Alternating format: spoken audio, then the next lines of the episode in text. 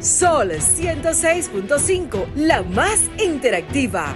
Una emisora RCC Miria.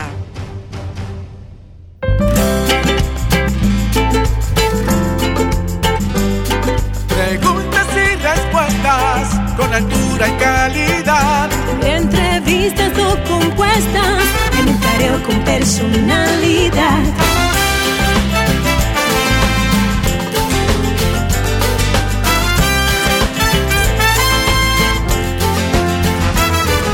careo con habilidad, encuentro e interrogatorio. Un careo con agilidad. Para lo importante y notorio. Un careo sin recreo. Careo sin abucheo. Careo en su apogeo. Careo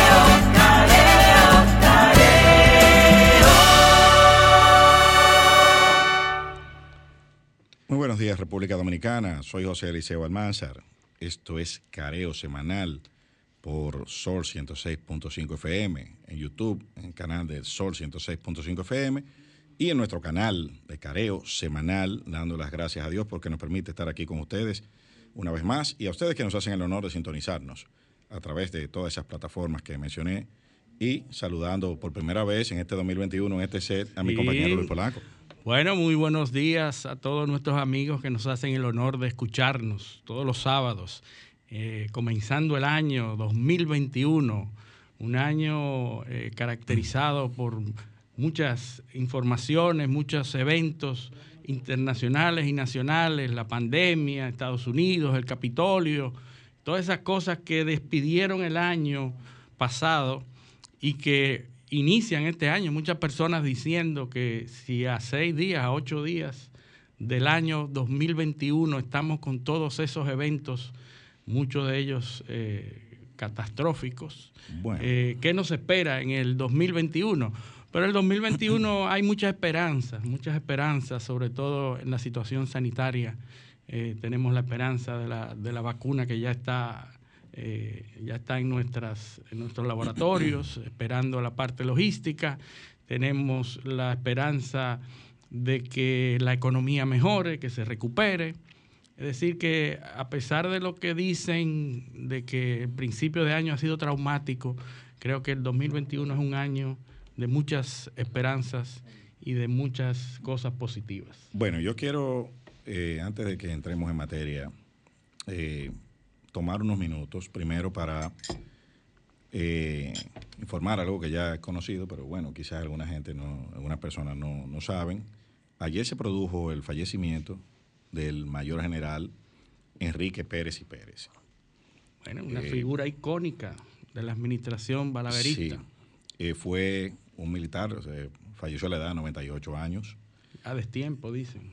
Bueno, bueno Dios le, le, dio larga vida.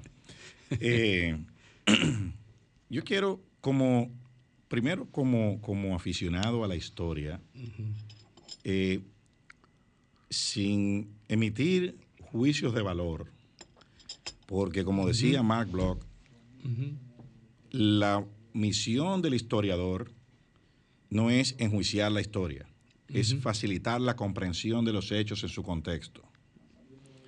Y dicho esto, voy a, dar algunos datos de la vida del mayor general Enrique Pérez y Pérez.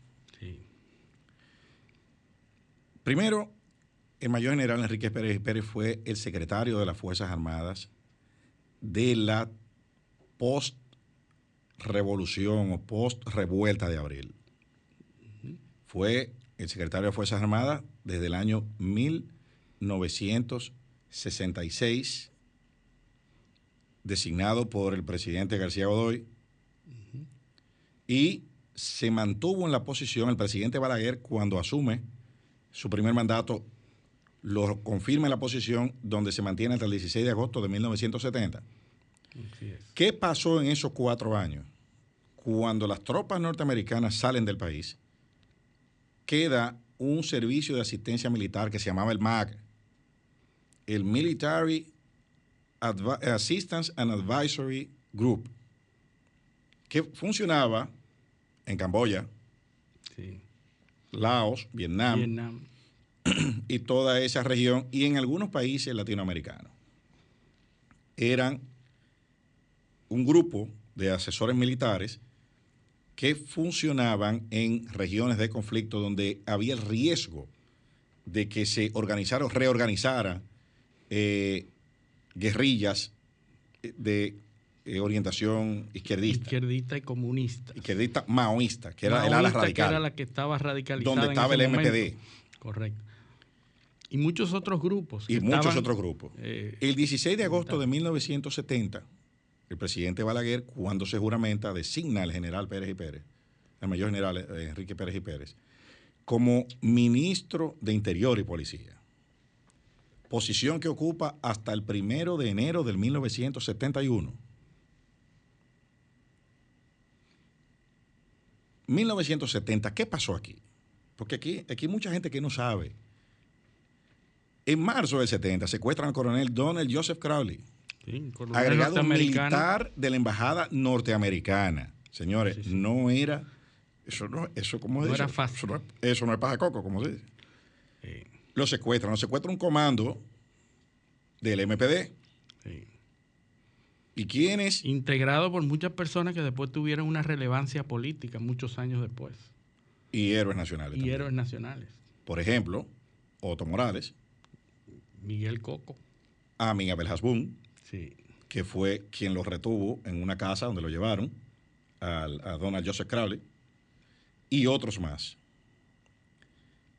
Se produce un canje de prisioneros a cambio de la liberación, una negociación que se da con el gobierno y sale un grupo de combatientes que ya estaban en cárceles. Ese es el ambiente que hay aquí en 1970. Sí, caldeado, completamente polarizado. Súper caldeado.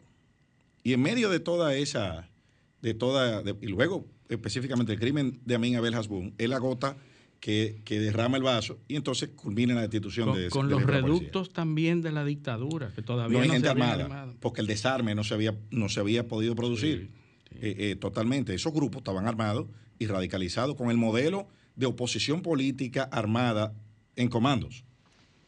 Ese, eso era eh, lo que había. Y, el tiempo después dio la razón. Después aparecieron los palmeros el 12 de enero del 72. Y después los comandos, de los reductos de esos comandos que fue el comando de Guillermo Rubirosa, el grupo Rubirosa, y el comando de Plinio Mato Moquete, que fueron dos o tres años después, fueron abatidos en diferentes eh, eh, circunstancias. Entonces, en el 71, primero de enero, es juramentado en la policía.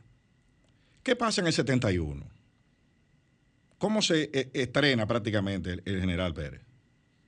Mayor General Enrique Pérez y Pérez. Un golpe de Estado, Elías Wessing y Wessing. Intento de golpe de Intento de golpe de Estado. En junio de ese año. ¿A quién le toca apresarlo? Al Mayor General Enrique Pérez y Pérez. Lo apresa y eso culmina en, la expulsión de Wessing del país. Eso, dio lugar a una dramática exposición en la televisión del presidente. 24 oficiales superiores en la televisión. En, la televisión nacional, en el Palacio. Eso fue histórico. De ahí entonces, en octubre de ese año, 71, se produce eh, los acontecimientos del Club de J. Díaz, que culmina en el asesinato de cinco jóvenes, que nunca se esclareció. Eso es lo que provoca la salida del mayor general Enrique Pérez y Pérez y pasa entonces, vuelve otra vez a la fila del ejército. Yo digo esto porque ahí se habla de la formación de la banda. Sí, ¿qué es de lo que le, indilgan a, ¿Qué sucede? ¿Qué sucedió? general. El MAG, ese, ese grupo que mencioné, replicó un modelo de las Fuerzas Armadas de equipos de reacción rápida para la policía porque la amenaza política era, era eh, muy considerable de comandos urbanos. Y luego el tiempo dio la razón. Todo eso apareció después, uno o dos años después, comenzaron a caer, que fueron el resultado del trabajo del MAC en la policía. Eso es lo que la gente le dice la banda colorada. Sí, en medio de una guerra fría entre dos Porque- potencias mundiales también. Exactamente. Que exacerbaba y, y- y daba fondos a, a- a grupos de izquierda. El general, el mayor general Enrique Pérez y Pérez fue jefe de la policía nueve meses de los 12 años de Balaguer. ¿eh? Y mire la, fa- la factura histórica que muchos quieren ponerlo a pagar. En 1975, y perdón, en 74, abril del 74, el incidente del helicóptero de Altagracia, el mayor general Enrique Pérez y Pérez tuvo una participación activa, porque aquí se intentó dar un golpe de Estado en ese momento. Sí, ante la eventual desaparición Exactamente. política y, y física del presidente. Y él fue uno de los que se opuso. O el que se opuso, el líder de los, de los opositores. En el 75, el mayor general Enrique Pérez y Pérez le renunció al presidente Balaguer. Renunció todo el alto mando militar por una, un desacuerdo en una decisión que el presidente Balaguer tomó. En el 78, ante el resultado electoral adverso, hubo un sector que pretendió dar un golpe de Estado también para desconocer el resultado Un electoral autogolpe. ante la derrota del presidente Balaguer. ¿Quién se opuso? El mayor general Enrique Pérez y Pérez. Dijo, hay que entregar a quien ganó. ¿Entiendes? Interesante. El juicio histórico, 1994, vuelve a ser designado jefe de la policía por unos meses. ¿Y qué le toca? La crisis política de la desaparición del profesor Narciso González. ¿Y qué le tocó también? Apresar a Rolando Florian Félix en esos meses que estuvo en la policía. Entonces yo creo... Tareas titánicas que le tocó. Yo quiero que la gente, cuando haga sus análisis históricos, tome en cuenta el contexto, los hechos y los datos. Y opine lo que quieran. No, definitivamente que la historia le dará su lugar, el lugar adecuado, Claro. hacia un lado o hacia otro. La historia no se equivoca al final y la historia no se, no se reconoce 10 o 15 y 20 años. Los jerarcas militares de esa época, el mayor general Ramón Emilio Jiménez Milo, mayor general Juan René Bochán Javier, el mayor general Enrique Pérez y Pérez, todos ya fallecieron. Y también. ninguno habló, ninguno habló del, del suceso de Camaño. Y voy a hacer una confidencia aquí, de una, conversa, de una de las muchas conversaciones que yo tuve con el, general- el mayor general Enrique Pérez y Pérez. Le pregunté sobre el tema de, del coronel Camaño. Y él me, me dijo, me dijo hace menos de 10 Estás años. hablando de cuando se apresó. Sí, sí. ¿verdad? Cuando finalmente Sí, lo apresaron lo que y le dieron muerte. alrededor del coronel Camaño lo que- y el desenlace. Yo le pregunté hace menos de 10 años, general, hábleme de eso. Y me dijo, si Camaño volviese hoy a hacer esto, quien está ocupando mi puesto o quienes ocupaban los puestos de mío y de mis compañeros de rango, hacían exactamente lo mismo. Porque para lo que el militar está entrenado es para combatir ese tipo de amenazas. Era una guerra, era una guerra. Entonces no se puede, el, el clima, el ambiente de respeto de derechos humanos no era el mismo. República Dominicana no era miembro de ningún foro internacional, no habían tribunales, Sí, sí. o sea, no había nada. Sí. Entonces hay que ser justo y trasladarse a la época y hacer el juicio que uno quiera, pero con los datos. Así que eso es lo que quería puntualizar sobre eso. Excelente. Pues eh, los amigos oyentes habrán, se habrán dado cuenta que nuestro querido compañero José del Castillo no está presente. Eh, se integrará más adelante. Pero eh, tenemos para el día de hoy un- muchos temas de actualidad, pero también una importante entrevista con Kirsis Jaques. Kirsi Jaques. Kirsis Jaques nos va a hablar de los fondos de pensiones, sobre todo una propuesta que hace la Asociación de Fondos de Pensiones, y la vamos a tener más adelante. Bueno, y esta semana, ayer hubo un decreto, Otro. otro sí, eh, con un tremendo error. Porque el decreto es del 8 de diciembre de 2021. Bueno, eso, es una, un desliz, un error de tipografía. Se quedan ahí, es muy común y se corrigen inmediatamente, el, liceo. El, copy-paste no es bueno en ese tipo de cosas. Bueno. Eh, un decreto, un decreto lo ven, lo ve por lo menos una docena de personas antes de, antes de que el presidente lo firme. Entonces yo creo que eso hay que tener cuidado porque no es el primero que sale con errores. Y sobre todo en estos momentos en donde la información, lo que queda es el contenido significativo. Con, eh, ya la gente no le da mucha, mucha importancia a las formas. Porque hay tantas formas y hay tantas maneras de decirlo y se dice de tantas vías diferentes que ya la gente ni siquiera el contenido le está prestando atención. yo lo que creo eh, es que estamos en un proceso de prueba y error con, este, con este tema del COVID. Pero lo, entiendo eso. ¿eh?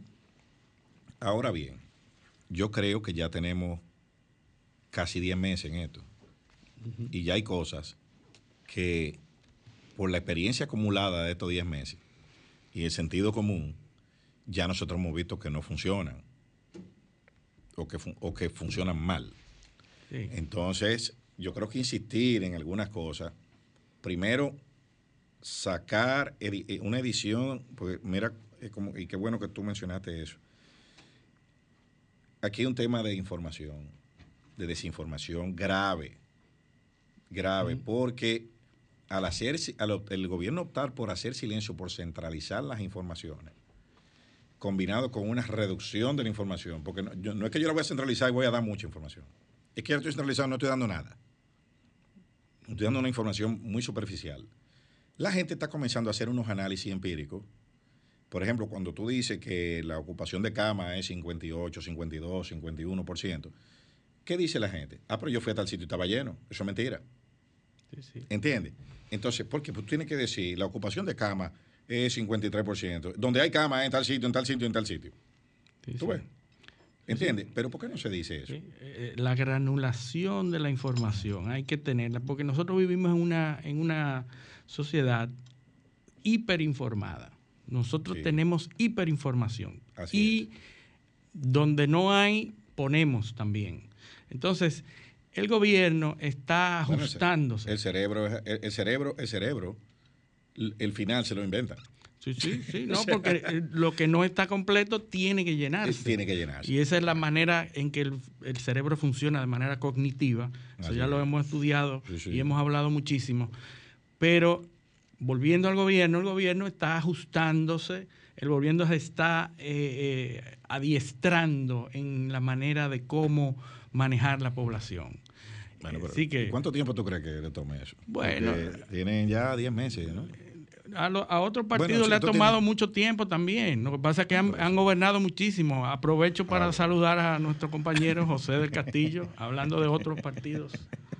Pero mira, muy buenos días eh, a ustedes y a todos los eh, que nos siguen en este careo semanal, el, primer careo semanal del año. Y eh, con la presencia nuestra, ¿no? Sí. Que tuvimos un poquito de asueto aprovechando estos días eh, navideños. Y bueno, muy, muy consternado por la situación del COVID-19, ¿no? Y el rebrote. La tasa de positividad diaria anda por 34%. Alarmante. Eh, estamos en el segundo de los primeros países de Latinoamérica y del Caribe con mayor nivel de, de tasa de positividad, o sea, con la tasa de positividad más alta y en aumento. Eh, vi un trabajo antes de venir para acá que planteaba la Navidad y el Año Nuevo le están cobrando a Latinoamérica eh, en, materia sanitaria. En Europa también. En el mundo entero. En el mundo entero. De hecho, el rebrote inició como eh, por Europa, inició por España, Francia, Inglaterra. Inglaterra, luego Estados Unidos. Que la cepa de Inglaterra de Sudáfrica. O sea, eh, eh, eh, ahí es que se, el, rastro de la cepa lo ubica en Sudáfrica. Tú sabes que de los virus más letales se han generado precisamente en el continente africano. ¿Dónde se originó la vida? Sí, sí. No, y, que la, ustedes saben que la, la mutación natural de un virus es mantenerse y reproducirse. Eso es natural, eso es selección natural. De manera que para que un virus se pueda transmitir y sobrevivir, tiene que ser menos letal. Tiene que bajar la letalidad. de manera porque un, virus letal desaparece. Es menos letal, pero es más contagioso. Es más contagioso. 70 veces más, contagioso, sube, sube la capacidad de contagio, la, capacidad de reproducirse, pero baja la capacidad de matar, porque cuando el host, cuando el, la persona que, recibe el virus muere, pierde automáticamente la capacidad de reproducir y de contagiar a más mm. personas. Entonces, todos los virus de la historia, como la gripe, han mutado para ser más contagiosos, más resistentes, pero menos letal. De hecho, el, COVID mató eh, durante el año pasado 1.600.000 personas más o menos. Bueno, un poquito más, casi 1.800.000 personas. Pero la gripe común mató en el año 2019 600, alrededor de 600.000 personas. Y sigue haciéndolo. Eh, o sea que realmente es una tendencia normal desde el origen de la vida. El virus es un tipo de, un ser vivo, ¿no? Lo, que pasa es eh, que, eh, se produzcan virus, nuevos virus, nuevas cepas, por el comportamiento natural de supervivencia. ¿no? Ahora, hay unas declaraciones muy, muy preocupantes e intranquilizadoras de un científico japonés que asegura que por las características del COVID es un virus que no pudo haber eh, haberse manifestado de manera natural, sino que es una una creación. una creación de laboratorio. Y hay muchas especulaciones con porque es un virus que eh, no está afectado por los temas de temperaturas, eh, subsiste tanto en el frío como en el clima templado, como en el trópico, como en, el, en, los lugares como el Medio Oriente y demás, o sea, y son características de resistencia que no se, pudiese, no se pudieron haber generado de forma natural, según evidentemente la versión de este eh, científico japonés, sino que eh, se le da quizás alimento a la teoría de que fue creado en China, en, ese, en el laboratorio de Wuhan. Bueno, ahí, ahí no lo sabremos por ahora. Vamos eso, eso. Cae en el campo especulativo. en el, en, de vuelta en Ciudad Gótica, pues el gobierno endurece las. Digo, flexibiliza, perdón, las medidas de, de, bueno, Con respecto al último decreto, sí. Sí, de, de aislamiento, el toque de queda, con relación al último decreto, iguales a las 12 pero tendremos hasta las 3 de la tarde para regresar a nuestros hogares. Y de lunes a viernes, sin importar que sea feriado o no, será hasta las 5 de la tarde. Tú puedes trabajar, tú, puedes hacer el programa y a Barahona. Correcto, me da tiempo perfectamente. Eh, es el superior gobierno.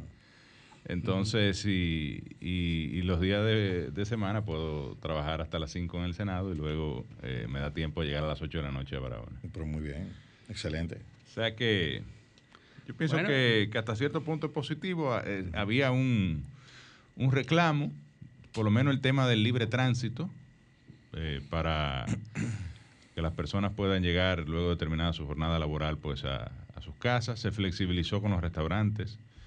se le está permitiendo hasta un 50% de su capacidad, porque hubo un reclamo de la Asociación Nacional de Hoteles y Restaurantes. Los bares colmados quedaron cerrados. Sí, lo que... Y cuando si el restaurante tiene un bar adentro. Sí, no, y, al, final de cuentas hay aglomeración. Lo que pasa es que hubo una presión de zona ahora y esto es un gobierno que tiene una epidermis muy sensible. Es que, es, un debate. es un debate entre la sanidad y la economía. Sí, claro. Y, tiene que priorizar. A ver. Y los derechos fundamentales. De hecho, los seguidores de Donald Trump eh, llegan al punto, muchos de ellos, de establecer como una violación a un, derecho fundamental el, hecho de que se le obligue la obligatoriedad a, poner mascarilla. Y ni pensar en muchos estados y, condados en los Estados Unidos de establecer medidas de restricción de, del libre tránsito. Igual lo de la vacuna. No, me pueden obligar y, tampoco la obligación a vacunarse. Entonces, llega un momento donde hay un... Eh, que siempre ha sido una delgada línea, pero hay un gran dilema entre eh, la vida en democracia y la vida en anarquía. la libertad y, y, el la libertinaje. seguridad. Eh, la libertad versus el, libertina- el libertinaje. Bien común Eh, versus la, bien la- particular. la- la democracia versus la anarquía. O sea, eh, ahí evidentemente un elemento, como dice Eliseo, de bien particular, pero eh, vivimos en una, eh, al final de cuentas vivimos, vivimos un colectivo que también establece normas y reglas. Hay países que están, tra- que están intentando, como Brasil, eh, emitir una ley de obligatoriedad para las vacunas, que usted tenga que vacunar obligatoriamente. Sí. Entonces, eh, esto ha tenido ya un efecto en la economía, evidentemente.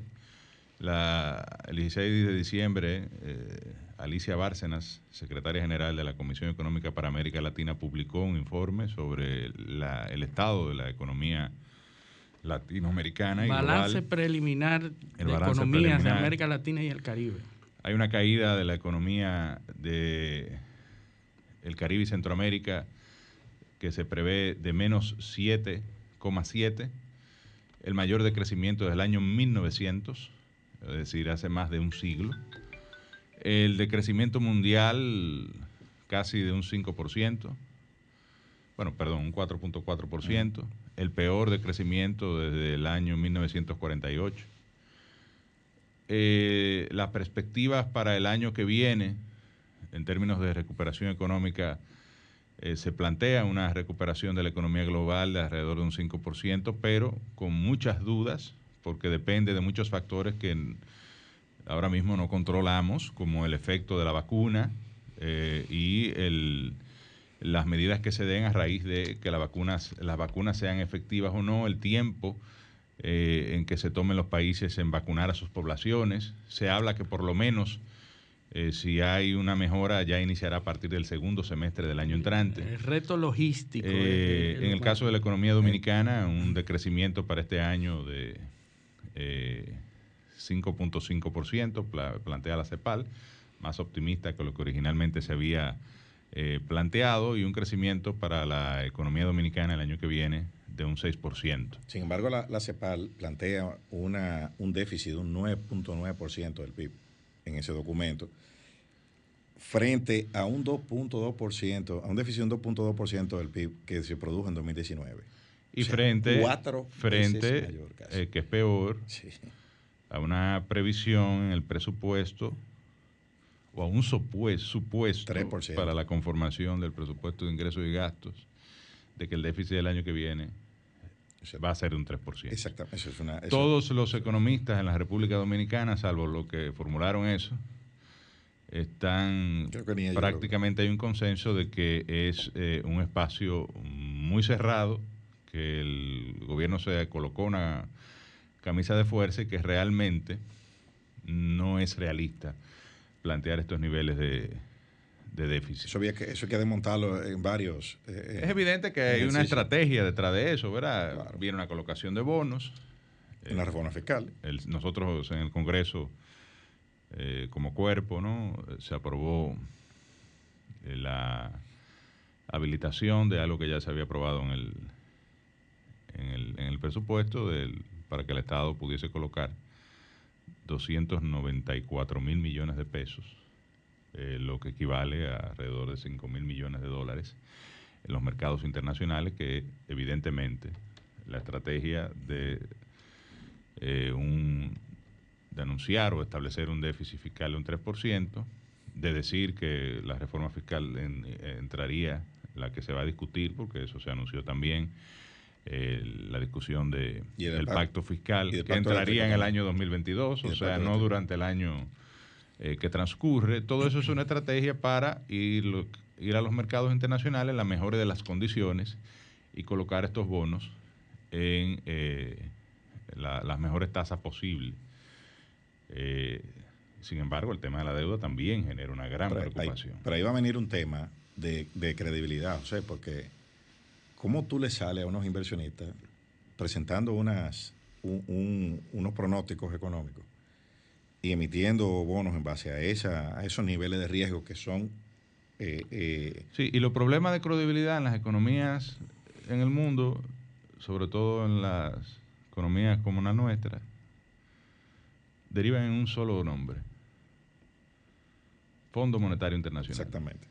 Eso, eso Porque es tú tienes que buscar un tercero que te establezca un plan, eh, unas, metas, eh, unas, unos compromisos, eh, y que en virtud de esto, ese tercero sea la garantía de que tú vas a cumplir eh, esos compromisos. Claro. Y a través de un programa de seguimiento, depende, depende del tipo de acuerdo que sea Mira, necesario. Mira, mira, qué es lo que sucede. Pero esperemos que eso no sea, nece- eh, que todo mejore. Eh, eh, Lo que nos ayuda a es que no todos los demás Acuérdate que en la países República están en lo Dominicana mismo, el modelo ¿eh? económico este, tiene un componente que realmente Los bueno, demás países eh, están eso- en eso esa pudiese, situación, en la misma situación. En su momento particular. generar un premio Nobel que es el modelo altagraciano de desarrollo económico. Sí, Entonces, claro. si nos salva la Virgen de Altagracia, pues ya el asunto sí. se resuelve. Está muy ocupada, bien, de gracias. Hay mucho problema ahora. No, pero Eh, ella nada más trabaja en República Dominicana, no hay problema. Insisto, insisto que nos ayuda un poco el hecho de que muchas, bueno, casi todas las economías eh, de Latinoamérica Sí, están en la misma situación, incluso las, economías más desarrolladas están en el mismo problema. yo- yo te voy a Entonces, decir algo. eh, el asunto nos va mejor cuando somos parte de, de una misma situación Es mundial. cierto. Ahora bien, va- vamos, yo te, te voy a decir, porque una cosa es lo que se dice y otra cosa es lo que, lo que se escribe y se formaliza. En el anexo 1 del, presupuesto general del Estado, se aprobó eh, en, en el Congreso, habla el gasto tributario. El gasto tributario en República Dominicana es 4.28% del Producto Interno Bruto. 4.28. ¿eh? Son 200, 200, 40 mil, 40 mil millones. 200, no, 202 mil 200. 585 millones. ¿Te acaban de aprobar un financiamiento por cuánto fue que tú dijiste? 291 mil millones, ¿verdad? Que es más grande que el gasto tributario. El financiamiento que tú necesitas. En ese mismo documento, le habla de una caída de las recaudaciones de un 21.1% en la primera mitad de 2020. Sí, el promedio de América Latina que, que- que estableció la CEPAL para el año Sí. es de una caída de un 16%. Ahora, ¿cómo tú vas a reducir el déficit a un 3? Cuando a ti se te cayeron las recaudaciones. No, pero eh, eh, Eliseo, eso no hay que discutirlo. eh, eh, y, y te digo la verdad, sotoboche, es decir, en privado, ellos lo admiten, es decir, es toda una estrategia. ¿no? Y la estrategia de Eh, incluso en subestimar las discusiones- recaudaciones En las discusiones en el Congreso todos hablábamos en la comisión bicameral, no, pero eh, ya vendrá un presupuesto complementario Sí, sí, en su momento viene que por va a reestructurar Sí, pero eso de- déjame, y a sincerizar, diríamos. déjame hacerte un, un puntico ahí mismo. Mira, lo que admite el mismo gobierno en el, pre- en el proyecto de, de presupuesto. Según los datos de la DGI, la caída, hoteles, bares y restaurantes, 56.3% de las recaudaciones. La primera mitad del año. No, turismo se, eh, Pro- eh, al final de diciembre, para darte datos Sí, más frescos, sí. turismo terminó con una caída de un 60, 62-63%. La llegada de turistas a agosto había caído 70% en la República Dominicana, con relación al, al mismo periodo. Entonces, ninguno de esos modelos que apuesten a una recuperación, de ponernos aunque sea cerca de donde estábamos en 2019, son reales. No, porque la caída fue muy grande. Incluso creciendo un 6%. Quedamos eh, eh, eh, tabla prácticamente. No, eh, eh, el crecimiento equivaldría a 0.5%, 0.5%, que es prácticamente nulo. Exactamente. Yo no creo Entonces, que- lo, lo- lo- que, lo que realmente eh, con todo esto, al final sería, eh, me gustaría apuntar, primero que hay muchos retos. Eh, y bueno, eso es, eso es evidente, todos sabemos que estamos en una situación de crisis, estamos en un estado de emergencia. Pero retos más allá de los sanitarios.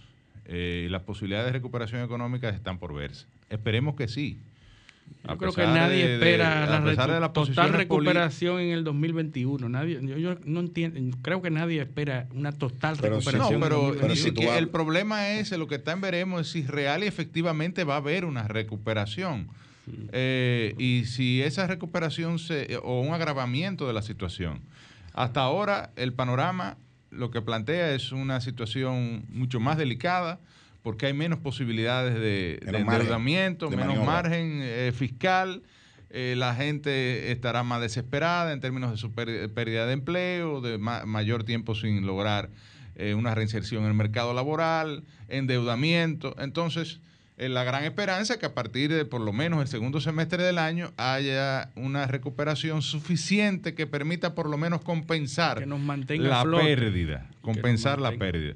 Pero eso también veremos, es decir, el propio informe de la Comisión Económica para América Latina plantea muchos eh, elementos, el tema de las vacunas, el tema de nuevas cepas que puedan surgir, que son resistentes a las vacunas, eh, el desempeño económico a partir de, esta, del, desenvolvimiento de la situación sanitaria eh, y evidentemente que todo esto nos llena de preocupación.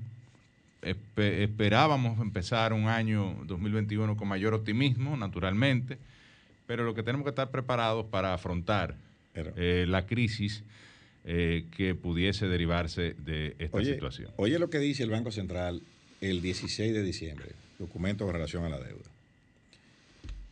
Dice, para estabilizar la relación deuda-PIB en torno a 70%, o sea, quedarnos como estamos ahora, que ya Sí, que dicho sea de paso, aquí se hablaba y la, y la oposición lo manifestó en, de ese momento eh, que la verdad caracterizaba el PRM, que era escandaloso, un nivel de porcentaje insostenible, un nivel de porcentaje del PIB en términos de la deuda del 54%.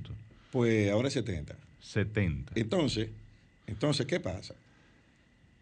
Para estabilizar la relación deuda-PIB en torno al 70%, el gobierno requiere de un balance primario consolidado de 1.8% del PIB a largo plazo.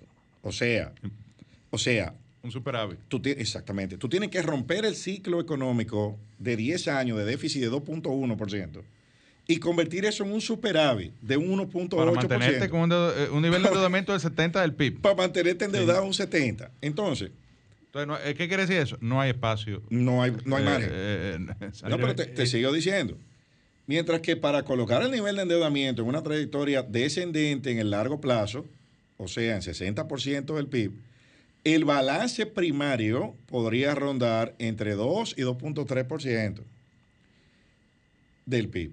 Para alcanzar un nivel de deuda de 50% del PIB, similar al observado antes de la crisis pandémica, en un periodo de 25 años, oigan bien, 25 años, se podría optar por un balance primario de 2.4% del PIB. O sea que si nosotros generamos un superávit, o sea, borramos el déficit de 2.2% eh, del PIB de los últimos 10 años y lo convertimos en un superávit primario o en un balance primario de 2.4% del PIB durante 25 años, nosotros vamos a volver a, 2019. E, esa información tiene un doble filo, eh, Eliseo y José. Y es que si nosotros hubiéramos enfrentado, iniciado la crisis eh, sanitaria con un endeudamiento menor, nosotros no tuviéramos que llegar a esos niveles de endeudamiento. Ah, sí, si mi abuelo, si mi abuelo hubiese sido correcto. yo quizás fuera bicicleta. Correcto, pero... ese es el análisis que te dice, bueno, pero es que las anteriores administraciones nos dejaron con unos límites de endeudamiento tendientes a cero. Ah, y nosotros ahora tenemos que llegar a esos niveles. No es tendente a cero porque solamente este año el gobierno eh, ya de bueno, Binader ha cogido 7 mil eh, Estamos hablando de los millones de, dólares y va a coger 5 mil millones de dólares. Estamos hablando de los, de los saludables. porque ahora estamos en unos niveles no saludables. Te voy a contestar. Lo que, lo que tomó 16 años al PLD lo tomó 3 meses. pero hay, una, hay una, una, situación ah, sanitaria. Definitivamente. Te voy a contestar. Que cualquier gobierno hubiera ido a, a, los mercados internacionales. No hay otra salida. No hay. Como decía Neruda, se llevaron nuestro oro, mataron a muchos de nuestros ancestros, pero nos dejaron las palabras. Entonces, el, el PLD pudo haber hecho cosas, pero le dejó una estructura que le ha permitido mm. le ha permitido acceder a unos montos brutales de financiamiento. Si no, nadie le hubiera, hubiera, prestado. Como decía José, le tomó al PLD una cantidad X de años tomar el, los montos de financiamiento que a este gobierno le ha tomado 120 eh, días tomar. es así. ¿Y, por qué tú lo haces? Porque hay una infraestructura económica, como tú mismo dices. No, y, sabemos, sabemos que hay una crisis eh, global que no depende de la República Dominicana. Sabemos que lo que se pierde en un día en economía toma seis meses recuperarlo. Por eso el Banco Central plantea eh, prácticamente lo que está diciendo que se necesita se necesitaría una generación eh, para lograr un nivel de endeudamiento del 50% otra vez con relación al PIB. y lo, lo, lo, que uno critica es quizás que no se plantee el panorama de la manera eh, transparente ¿no? en materia económica que debe plantearse para la sanidad de eh, los agentes económicos. Porque luego la pérdida de credibilidad, eh, como decía anteriormente, derivaría en situaciones mucho más graves para la República Dominicana. El embarcarse en una discusión de una reforma tributaria en estas condiciones, realmente no me parece a mí eh, la prioridad. La prioridad es solución a problemas básicos, sobre todo de los más vulnerables. Eso dice el Banco Central. Y enfrentarnos a eh, todos los esfuerzos para superar eh, la, crisis pandémica o la crisis sanitaria. ¿Por qué? Porque al final es un tema, hasta el de la pandemia, de, que, de percepción, de credibilidad. Los turistas no van a volver a menos que nosotros no controlemos la situación pandémica. Y por vía de consecuencia no van a volver casi 8 mil millones de dólares que genera el sector de servicios, eh, eh, la exportación de servicios en la República Dominicana. Y el aumento de la demanda agregada. Eh, por vía de consecuencia, seguiría estando en riesgo la estabilidad de la tasa de cambio, la inflación.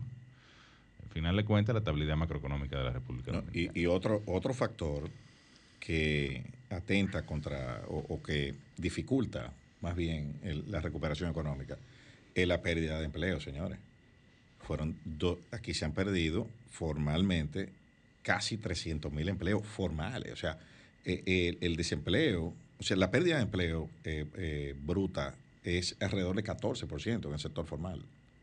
Y eso no se sabe, no se puede dimensionar porque ahora va a desaparecer el, programa fase 2. Muchos de, los empleos que se habían mantenido, y eso lo hemos dicho aquí varias veces, que, que todavía no se habían perdido en la economía, estaban por el tema de que el, fase 2 eh, estaba vigente, pero ahora eso desapareció. Eso desapareció. Ahora vamos a ver cómo el sector eh, eh, patronal, empresarial, la República Dominicana, el sector empleador, maneja esta, esta, esta coyuntura, ¿no? De parálisis económica, porque una economía que funciona a media tanda, con, con restricciones como la que hay ahora, no, no, es, los, bienes que está que aquí, nadie está vendiendo lo mismo eso no es verdad eso no es verdad. Pero yo soy más optimista en ese sentido y, me remito a, una, un hecho. En los años 40 durante la guerra la segunda guerra mundial eh, Churchill determinó que el pintalabios era un efecto un efecto de primera necesidad. Oigan esto, el pintalabio es un efecto de primera necesidad. Y lo que, ¿qué es lo que hizo? ¿Qué estuvo detrás de esa decisión? Lo que hoy llamamos el efecto pintalabios, el efecto lipstick, que es reinventar la economía, reinventar y poner que el, en, las, en, en las personas la autoestima para generar, para generar consumo y cambiar el efecto negativo de la Segunda Guerra Mundial para dinamizar la economía. ¿Por qué yo lo traigo a, colación? Porque tenemos que reinventarnos. Lo que teníamos antes de la pandemia no va a volver a ser lo mismo ya. Hay que reinventarse, hay que volver a ver cuáles son los, las oportunidades que se han abierto para encauzar la economía por esa vía, porque de otra manera nosotros no vamos a volver a, la situación anterior. Ya la pandemia es un hecho. También pasó en, los acontecimientos de septiembre 11, que unos tipos específicos de productos se hicieron y se comenzaron a consumir más, porque la psicología de las personas comienzan a demandar. Y yo, en ese sentido, valoro el turismo, porque la gente en este problema traumático de una situación de pandemia, cuando comiencen a verse ese tipo de, eh, aperturas, va a volcarse a ese efecto de irse al ocio, de, ir, de abrirse a, todo lo que niega, a todo lo que niega esa situación negativa que, estábamos experimentando. Hoy, hoy, hoy, hoy, nos hemos convertido en, en nudillistas, hemos tirado como 120 picheos y no hemos ido a la pausa. vámonos, a la pausa. Eh, esto es Careo Semanal, no le cambien. Careo con habilidad, encuentro e interrogatorio. Careo con agilidad. Para lo importante y notorio.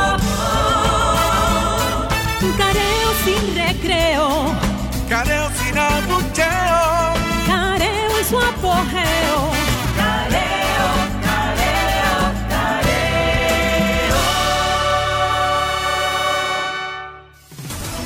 Sol 106.5, una estación del grupo RCC Miria. Sol 106.5 te ofrece la mejor variedad en programas interactivos durante todo el día. El contenido más completo está aquí. Llena tu día de radio inteligente con las personalidades más reconocidas del país en Sol 106.5. La más interactiva. Soy de esta tierra caribe, alma que vive en un cuerpo de mar y arena que recibe, bailando alegre el señor sol. Pedacito de isla azul y verde, donde cada corazón es un cantor, terruño encantado que no pierde sus ganas de crecer y ser mejor. Gente gozando en la avenida, algarabía y bonche en el colmado. Y la tristeza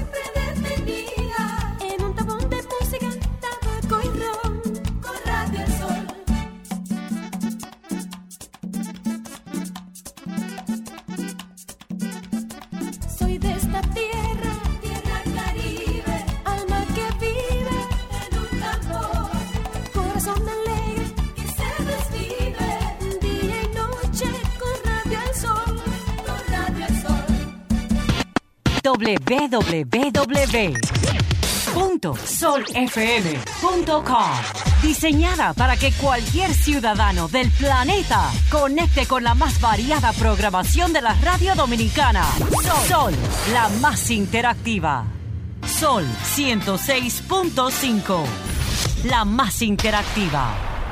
Careo con habilidad, encuentro e interrogatorio. Careo con agilidad. Para lo importante y notorio. Careo sin recreo. Careo sin abucheo. Careo en su apogeo.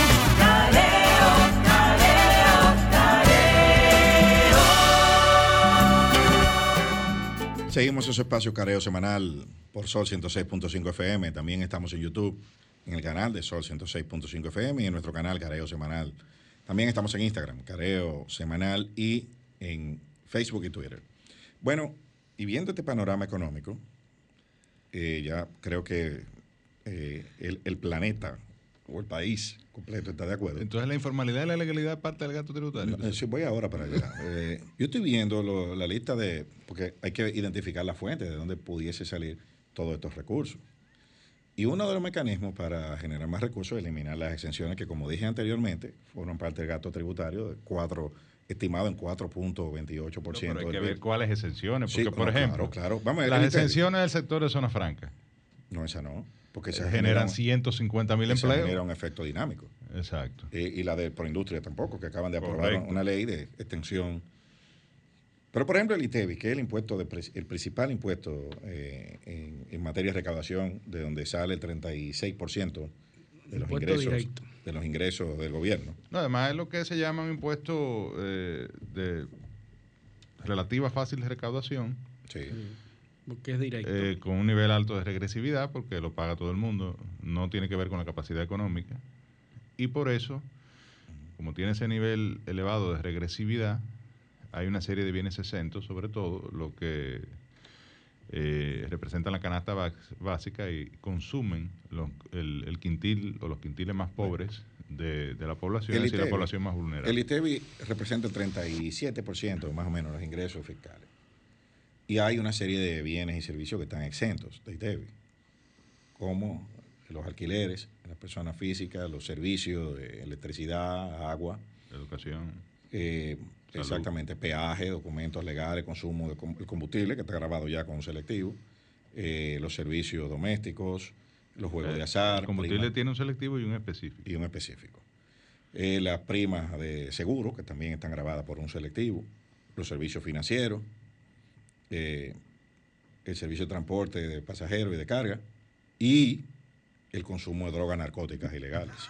¿Cómo hace? Explícame eso. Bueno, en la página 15 del anexo 1, donde está el gasto tributario del presupuesto, yo no me estoy inventando. ¿Ese es un leyendo. documento de dónde? Sí, eso está colgado en la, en la dirección. eh, No, no, no, no, no. El informe de gasto tributario Sí. es un anexo del presupuesto. Es un Ah, anexo. un anexo. Y- es el y- y presupuesto. Se lo aprobó el, co- se lo aprobó el Y Congreso. lo formula el Ministerio de Hacienda y va al Mm. Congreso y se aprueba. ¿Y qué es lo que dice ahí? Bueno, el presupuesto. que el consumo de droga, el consumo, no la venta, el consumo de drogas narcóticas ilegales, Ilegales. sí, ilegal, lo dice así mismo, está exento de ITV. Entonces, No, habría, que, ¿cómo va a habría que ver si en las exenciones ¿En que se van a eliminar, eso? Eso no puede ser verdad. en la página 15 del informe gasto tributario, página 15. Que está exento Sí. el ITEVIS Eh, para que, en para- el consumo Para que no tengan que leer mucho, drogas bu- o narcóticas sea que se estaría ilegales. ponderando la posibilidad eh, eh, pero el consumo, no la venta. en un escenario. Sí, eh, dice el consumo. eh, dice. O sea, usted consume No, es un error. Como eso una droga está, ilegal. como eso está y, exento, y está exento. Pero es que yo no entiendo eso. Bueno, pero el, gobi- enti- el gobierno entiende que está haciendo un sacrificio fiscal con no grabar el consumo de drogas ilegales. Porque Bueno, eso, eso no, es lo que dice ahí. El ser- contrabando también está exento porque no.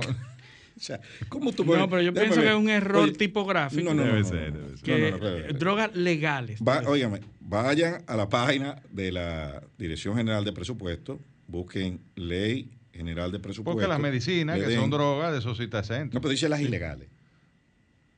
Dice drogas, dice consumo No, de drogas ser- narcóticas ilegales. Dice. Entonces, es la línea 1, 2, 3, para que no lean mucho, la cuarta línea de la página. De la página 15 del anexo 1 de gasto O tributario. sea que para poder grabarla habría que legalizar el consumo. no, ¿verdad? no, Eh, porque yo, eh, no, porque el sacrificio fiscal No, pero para poder grabar, eh, vamos a eliminar el sacrificio fiscal, porque el, el- el- ¿qué te dice el, el- el estudio de gasto Quizás tributario? ¿Cuánto dinero deja de percibir el Estado por las exenciones Pero esto- eh, y eh, las actividades que no graba? parece que aquí hay alguien que sabe cuánto se puede recaudar consumiendo drogas eh, narcóticas ilegales. Porque Y- si y tú lo cuan- ahí, Está cuantificado, Eliseo. ahí. No, no, no, porque habla en términos generales de cuánto cuesta la. Ahora, eso te trae... Pero eso es una parte. Nosotros nos estamos riendo, nosotros nos estamos riendo, pero eso trae una discusión seria. Sí, sí, Eh, de muchos y países un que han debate pasado por ahí. sobre la posibilidad de legalizar el, el- porque el- el- el- eh, la industria de la, de la droga eh, a los fines de eh, controlarla eh, y Sí, evidentemente grabarla. Eh, lo que está sucediendo con el tema de la marihuana en Estados Unidos. Pero a mí no me parece que, como dice el dicho por ahí, que estemos preparados para este debate. para nada. Bueno, ¿cómo es que nada. dice eh, eh, el amigo abogado que Dice, los bueno, dominicanos- bueno, dice, dice, dice un, un amigo, un amigo y maestro mío de José de la Universidad, Eduardo Jorge, que en una, en una cátedra, una persona, un alumno le dijo, profesor, nosotros no estamos preparados para eso en este país. y Eduardo Jorge le dijo, el dominicano solo está preparado para una cosa, para comer M. Nosotros nunca estamos preparados para nada. Pero bueno, eh, esto es un debate. A ya- propósito, un saludo. Estuve, conversando con él en estos días a propósito de, que es un fiel seguidor de nuestro de- programa. de un tema, bueno, precisamente con los estados de excepción Sí. y, y- y la situación de las legislaturas ordinarias y extraordinarias en el Congreso. Entonces, bueno, eh, visto, eh, visto eh, este escenario, es complicado el, panorama. Porque, ¿qué tú, qué tú tienes que hacer? por, primero tú tienes que entrar, es reduciendo el gasto tributario. Claro, y hay un esfuerzo encaminado en ese sentido, que esa es otra de las cosas que, quiero conversar con ustedes. El pacto eléctrico es un esfuerzo que va encaminado en esa dirección. El gobierno destina 1.200 millones de pesos, de dólares, perdón, eh, como transferencia al sector eléctrico. El ministro Paliza en octubre dio unas declaraciones diciendo que eso se iba a reducir en el presupuesto general del Estado eh, para el 2021 a 900 millones de dólares. Yo no sé. No sé. Primero hay que hacer el pacto eléctrico. Bueno, bien. pero, pero, tú vas a reducir, tú no, porque ahí es que volvemos otra vez al tremendismo del anuncio. ¿Cómo tú hablas de reducir un déficit en un 25% de un plumazo en un solo ejercicio? Eh, eh, eh un, o sea, un déficit que tiene Sería que los compromisos derivados del pacto eléctrico van a producir los objetivos o eh, como objetivo a, corto, mediano y largo plazo una serie Tú vas de a trabajar para eso. Eh, reducciones de ahorros que va a permitir la eliminación del déficit eléctrico que representa ah. un porcentaje importante del PIB y del gasto eh, que tiene el gobierno volviendo un poquito cada año. Volviendo un poquito atrás, el tema del, del hablamos de la exención del ITEVI, de las drogas narcóticas ilegales. para el 2021 se prevé que el gasto tributario por el tema del ITEVIS eh, será de 116.220.5 millones por exención de, de, ITEVIS. O sea que ahí es que está. las drogas narcóticas ilegales son parte de, esos 116 mil millones. Está agotado eso. Sí, me, chocó, me chocó bastante. No, pero claro que le choca a cualquiera. Me chocó bastante. No hay duda. Eh, eso está, ese, bueno, ese cuadro, para los que lo quieran ver, está en la página 24. Recuerden que lo de las drogas narcóticas ilegales está en la cuarta línea de la página 15. O sea, eh, para que ustedes vean que es eh, el que quiera verlo, ¿no? Está en, internet. Entonces, eh, volviendo al... yo, creo que hay que ir una pausa porque nuestra invitada estaba... sí, a ah, sí, ah, bueno, sí, pues vamos a la pausa entonces.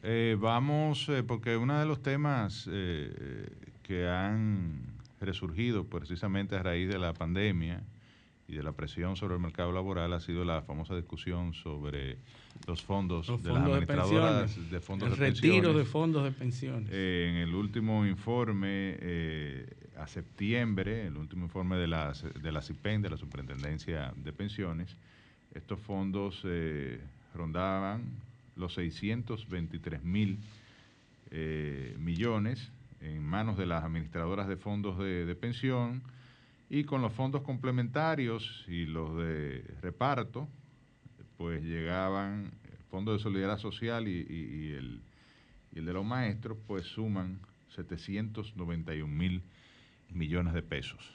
Entonces, eh, vamos a conversar con Kirsis eh, Jaque, quien es la vicepresidenta ejecutiva de la Asociación de Administradoras de Fondos de Pensiones de la República Dominicana. Eh, todo este tema eh, que de retiro anticipado y de las pensiones por supervivencia, de la reforma de la ley 8701, que ha estado en el tapete en los últimos meses. Ya regresamos. Careo con habilidad, encuentro e interrogatorio. Careo con agilidad. Para lo importante y notorio.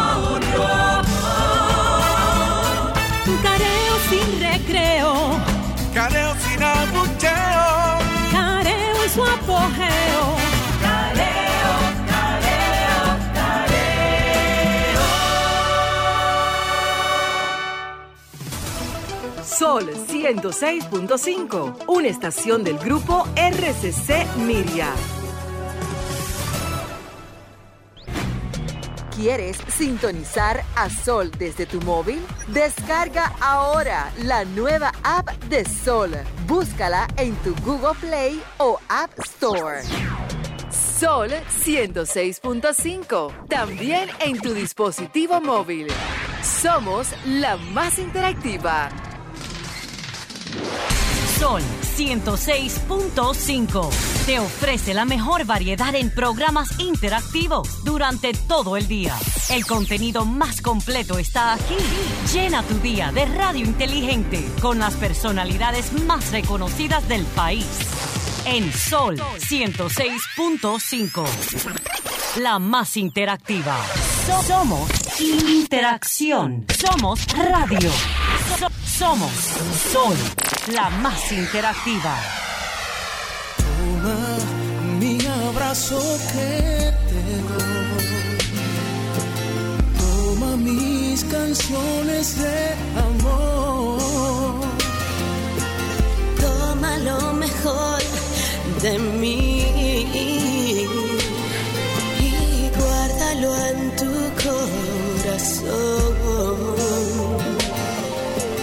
Para que vivamos juntos bajo este mismo sol. Sol 106.5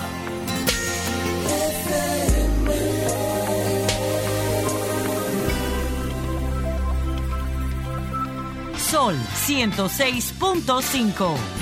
La más interactiva. Un careo con habilidad, encuentro e interrogatorio. Un careo con agilidad. Para lo importante y notorio. Un careo sin recreo. Careo sin abucheo. Careo y su apogeo.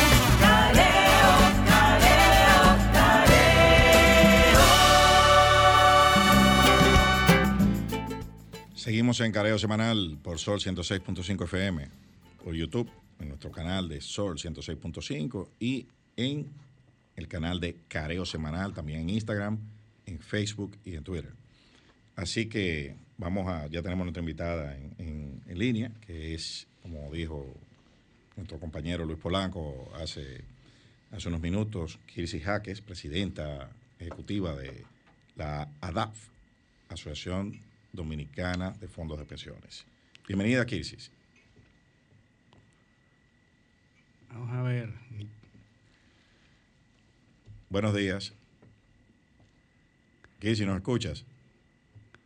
Sí, parece que está ajustando. Está, la estamos viendo, pero no sí, Sí. todavía. No, eh, eh, en lo que ella ajusta su, sus equipos. su equipo, porque la vemos, pero no la escuchamos, ni pero parece que ella no nos está viendo a nosotros. No, pon- Eh, decir, Ponla en pantalla pa- para, por favor, para, para nosotros ver. eh. Bueno, sí, buenos días, Kirsi. ¿Nos escuchas? Bueno, decir que este, este tema en lo que se ajustan. Kirsi, ¿nos oye?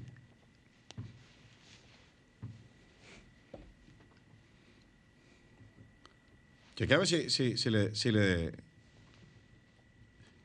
si tiene, si tiene audio, eh, eh, si le diste audio. ¿Tiene? sí, sí, lo que Bueno, como yo decía antes de, de- de- de regresar, estamos en, en, en un momento donde el tema precisamente de los fondos de pensiones han tenido una relevancia especial, no solo en la República Dominicana, en países, eh, en otros países de América Latina, sobre todo aquellos de los cuales nosotros adoptamos el modelo de capitalización individual que está planteado en la ley 8701 y que se ha venido aplicando. Esto ha sido un debate también eh, que ha llevado, en el caso de Chile, eh, a aprobar, y Perú, a aprobar una, un retiro anticipado de los fondos. Dicho sea de paso, en el, el Tribunal Constitucional chileno, hace apenas eh, unos días, el 30 de diciembre, eh, adoptó o publicó una decisión que eh, adoptó declarando inconstitucional el retiro anticipado. Esto a propósito de que aquí hay dos proyectos de ley, uno de retiro del 30% y otro del 20%, que eh, se han estado eh, discutiendo en el Congreso Nacional. El del 30% se aprobó, de hecho, en la Cámara de Diputados y eh, ha sido un debate profundo y superficial. profundo porque Oye, muchos, profundo. incluyéndome a mí, hemos tratado de explicar las implicaciones que eso tiene. de poner a cargo del trabajador la solución de una inmediatez, es decir, sacrificando la posibilidad de su pensión en el futuro para que durante un mes pueda recibir un ingreso de 10, 15, 20 mil pesos. De acuerdo, esto calculado en función del promedio, ¿verdad? Del salario cotizable y de las eh, cotizaciones individuales. Eh, para resolver temas que al otro mes o en los próximos meses tendría el mismo problema. Entonces, eh, estaríamos retirando otro 30 y finalmente dilapidando y diluyendo una, un ahorro individual obligatorio que tiene como fin... Es un logro. No, es un derecho fundamental planteado en el artículo 60 de la Constitución de la República. El derecho a la seguridad social en todos sus aspectos, salud, riesgo laboral y previsional, que es el momento en que tú cesas en tu vida laboral, cesas en tu capacidad de producir eh, recursos, pero es el momento donde tú estás más viejo, tienes más problemas de salud y requiere por lo menos un ingreso mínimo que te permita eh, subsistir. Y por eso yo digo que se está poniendo a cargo del trabajador este reclamo, que es un reclamo evidentemente con niveles de, populismo. Pero ¿quiénes son los que están detrás de ese, de ese retiro? Pues yo quisiera establecer la clase, eh, el grupo social que demanda este, este retiro, porque yo, indefinitivamente no son todos. Mm. Pero las centrales sindicales han rechazado eso. Exacto. Por eso es una conquista del trabajador precisamente el derecho a, retiro. Lo que me extraña es que habiendo todo el mundo estado en contra de esto, todavía persisten unos grupos. Es que se están manejando muchos argumentos de manipulación. Digo, mm. en, política y en, sentido general, todo, eh, las cosas eh, se remiten. Yo te diría, Eliseo, para no, para darle espacio a la entrevista, a la entrevistada, que vayamos a una pequeña pausa, resolver un problema técnico y regresamos. Ya, ya está. o a menos que ya esté. Buenos días, Kirsi. No estamos viendo. Hola. Ah, Hola, Kirsi, ¿cómo estás? Buenos días. ¿Cómo están? Feliz año. Hola, igual. Las bendiciones para todos. Igual. Igualmente, un placer tenerla por aquí. Castillo, Luis José y José Liceo Almanzar. Un placer. Así es, encantadísimo. Kirsi, estábamos antes en lo que se resolvió el problema técnico que teníamos para la comunicación, un poquito eh, exponiendo sobre el tema del retiro eh, anticipado o las propuestas de retiro anticipado. Queremos eh, iniciar esta entrevista pues preguntándote, evidentemente la postura de la asociación es de todos conocido, pero que nos ilustre un poco más sobre las consecuencias que tendría esto sobre eh, las posibilidades de los trabajadores en términos de su retiro, de, el, impacto sobre la pensión y sobre el, tiempo para el retiro. Y evidentemente también el impacto económico que tendría una medida de esta naturaleza. Todos sabemos que el 78%, 70 y tanto por ciento de los fondos están colocados en papeles del, eh, del gobierno, tanto bonos del Banco Central como del Ministerio de Hacienda.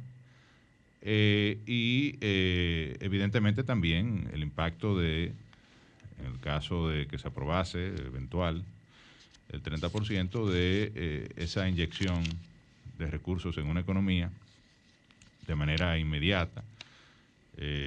todos sabemos el impacto que tendríamos que probablemente sea más negativo que positivo y además eh, sería una medida que solo beneficiaría a los trabajadores formales, dejando fuera a casi un cincuenta y tanto por ciento, entre 50 y algo y 60 por ciento casi que representa el mercado informal en la República Dominicana. Danos tu posición sobre este tema. Sí, bueno, primero agradecer la oportunidad de conversar con ustedes y llegar hasta la gran audiencia que tiene ese programa y sobre todo por el nivel con que ustedes tratan este tipo de temas, con sentido de alta responsabilidad, eh, elevando la conversación y la discusión en aspectos relevantes como es el sistema de pensiones y la seguridad social en general, como bien comentabas en la introducción del, de la entrevista. Eh, agradecer a nombre de, la, de las AFP miembros de la DAF.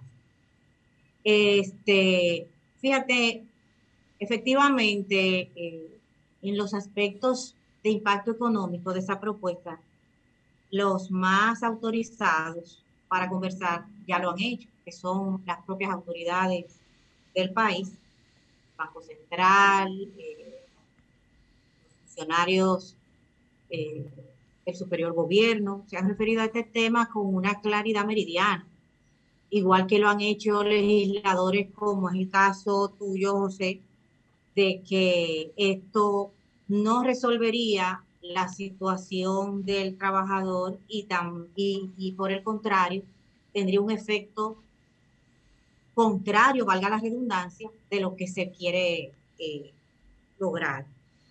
Eh, por eso preferiría no referirnos nuevamente a los aspectos de impacto económico para no ser redundante y no pretender tocar un tema que no es el, el que directamente tal vez debiéramos nosotros comentar.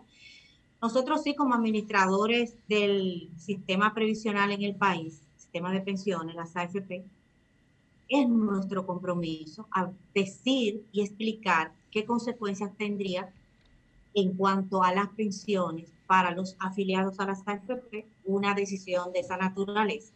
Correcto. Partiendo primero del hecho, como bien señalas, de que no es justo que al propio trabajador le digas resuelve tú tu propia situación en medio de una crisis que no es solamente una crisis nacional, sino mundial. Entonces, en situaciones como esta, eh, las medidas que se toman son medidas a nivel agregado, no se particulariza en que las personas por su propia cuenta lo hagan.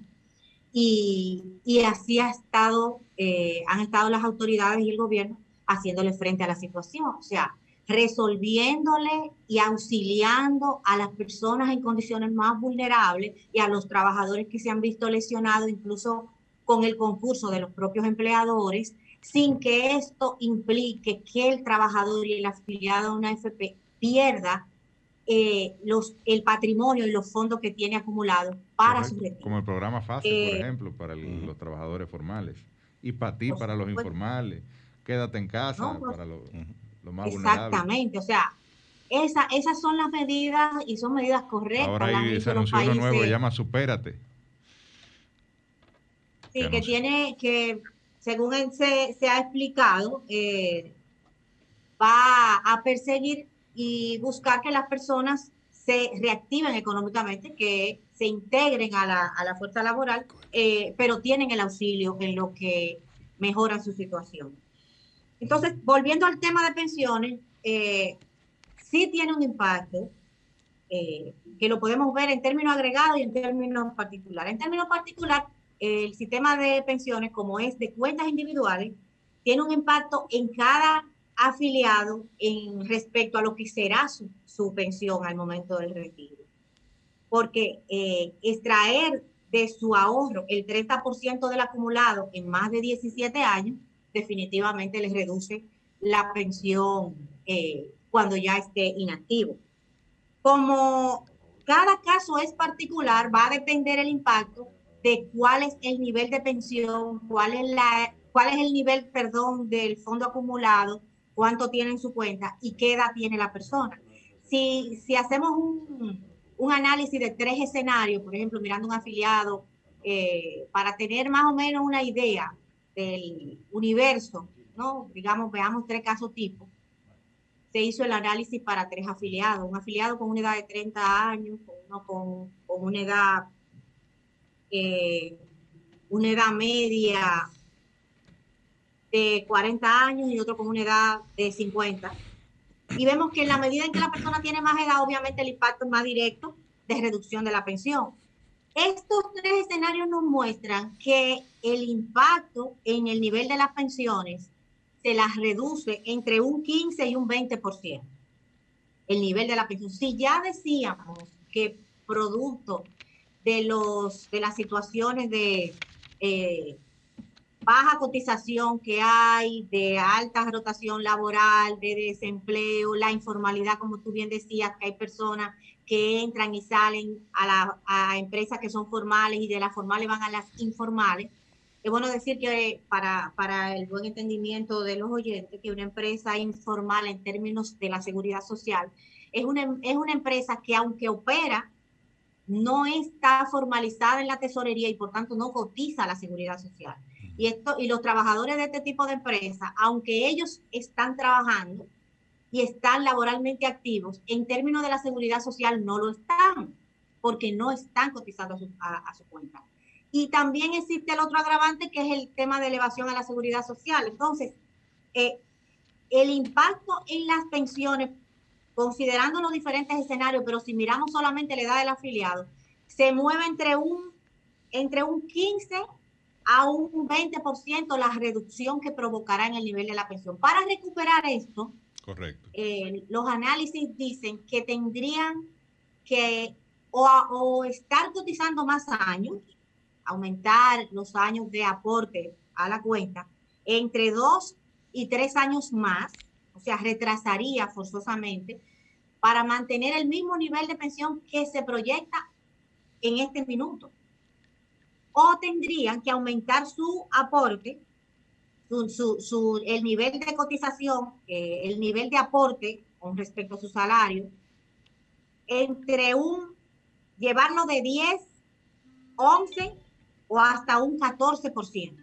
Es decir, para recuperar ese 30, un trabajador que tiene en este momento, por ejemplo, una edad de 50 años, y poder recuperar si se extrae ese 30%, tendrías que a partir de ahora aportar en vez de un 8,4 a su cuenta, casi un 14% de su salario. O sea, una cosa... Claro, que es lo que no, no, explican los proponentes ¿no? de, de esta, de, de, de, esta iniciativa.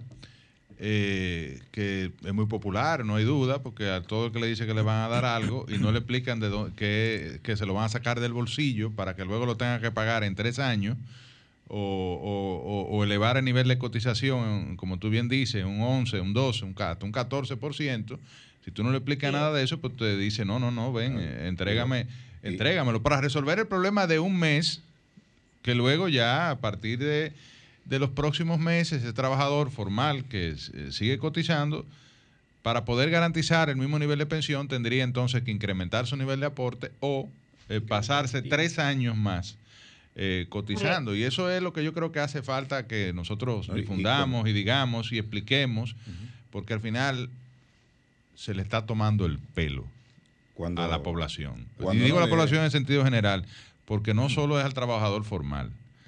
Hay gente que cree aquí que aunque nunca haya cotizado a la seguridad social, le va a tocar el 30% de algo que se dice que tiene ahorrado por ahí. Y no es así. Eh, y ahí está el, alrededor del 60, por, el 50 y tanto por ciento del mercado laboral eh, dominicano. Hay un aspecto que tú, eh, antes de, seguir con mis compañeros, que tú tocaste, y es el tema de la evasión a la seguridad social y de aquellas empresas que no cotizan a pesar de que deben, deberían estar cumpliendo con esta obligación. Y para esos fines se aprobó la ley 1320. Sin embargo, la ley, en el momento en que se aprobó, que planteaba la, el ingreso a la seguridad social, de ciento, se, se, planteaba 150 mil nuevos cotizantes. El momento que se aprobó, no. Caímos en pandemia. Claro. Entonces yo te preguntaría, eh, ¿habría que pensar en una revisión de la ley 8701 eh, que se está que se planteó en el Congreso y en la comisión que, que, yo formo parte de Seguridad Social y Pensiones, que preside Bauta Rojas Gómez, y es un mandato de la propia ley 1320, iniciar esa discusión. Habría que considerar renovar, retomar esa, esas medidas que se aprobaron a inicios del año pasado.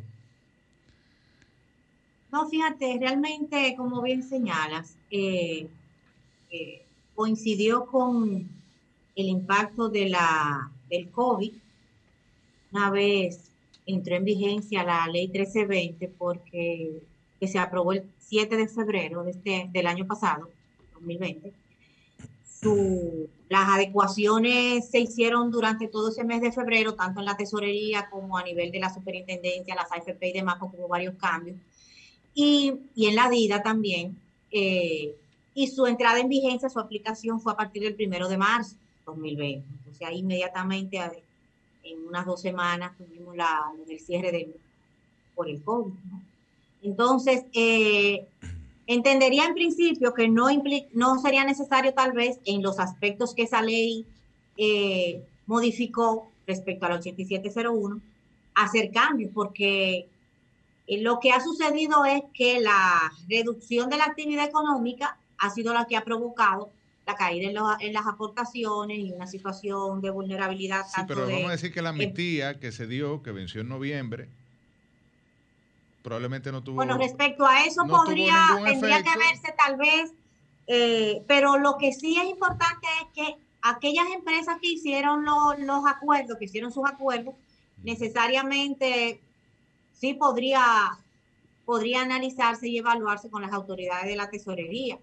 Pero en principio no necesariamente tendría que implicar una modificación de ley porque eh, lo que establece esa modificación es precisamente darle a la Tesorería de la Seguridad Social, principalmente en el aspecto que hablamos, las herramientas y las facultades que no tenía en la 8701. Correcto, o sea que la Tesorería perfectamente pudiese ampliar ese plazo. Eso ya sería un aspecto, una, una discusión legal que tú sabes que hay que hacer su consulta para no errar en una propuesta y nosotros no, eh, particularmente. Pero uno entendería que es lógico pensar Pero que, sí hay, la intención debiera ser buscar soluciones eh, viables, ¿no? Definitivamente. Y la realidad de la, del COVID eh, es innegable.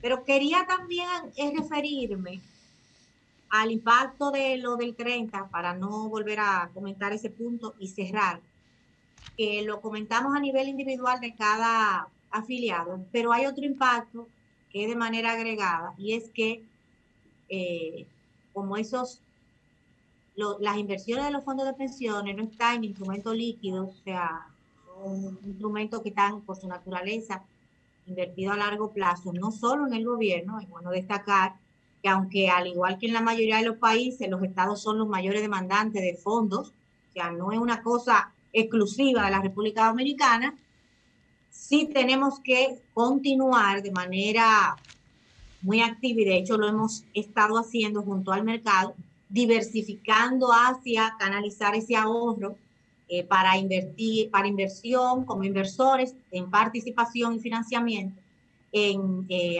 al, al, sector privado para, sobre todo en esta circunstancia más que nunca, dinamizar la economía, generar empleo y volver a retomar el, el, camino hacia una mayor competitividad y un crecimiento de nuestra economía, con impacto favorable en términos sociales también. Eh, pero ciertamente los fondos de pensiones actualmente ya más del 10% están invertidos en empresas no financieras de la economía real a través de los diferentes vehículos que el mercado de valores ofrece y son inversiones a largo plazo. O sea, tú no podrías, así como tú no, no, no es tan líquido, tanto en, en, las inversiones en instrumentos en el Banco Central y Hacienda, tampoco están líquidos en las inversiones que las AFP tienen en los diferentes instrumentos y vehículos que el mercado de valores ofrece para las empresas privadas, como son las inversiones que hay en el sector energía, eh, energía, de producción, generación de energía tradicional energía limpia, así como en el sector turismo y como en el sector agroindustrial, que es hacia donde se ha ido diversificando sectores que, bueno decir, que tienen un alto impacto económico y social en el país. No solamente eh, estamos logrando mantener los niveles de rentabilidad económica, que es fundamental,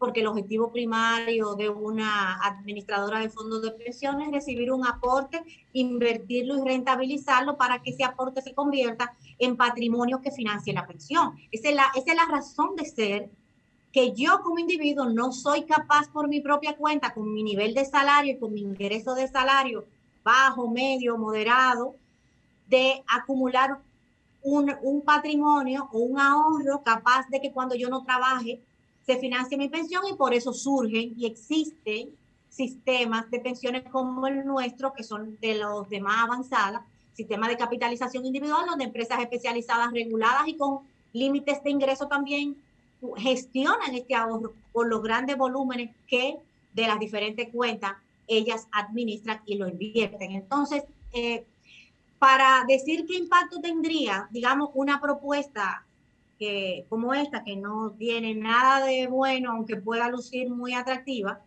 es que además, si se llegara a forzar a que se hicieran líquidos esas inversiones, eso impactaría, reduciría muchísimo más la pensión. ¿Por qué? Porque el patrimonio, la valoración del portafolio tendría un golpe y se eh, eh, perjudicaría porque al tener que salir en el inmediato de posiciones, se tendrían que vender a un precio que sería perjudicial para la misma valoración y tendrían un efecto de pérdida en la rentabilidad de los fondos. O sea, a nivel agregado, esto no lo podría entender una, una persona común y corriente porque no maneja este tipo de informaciones, pero los conocedores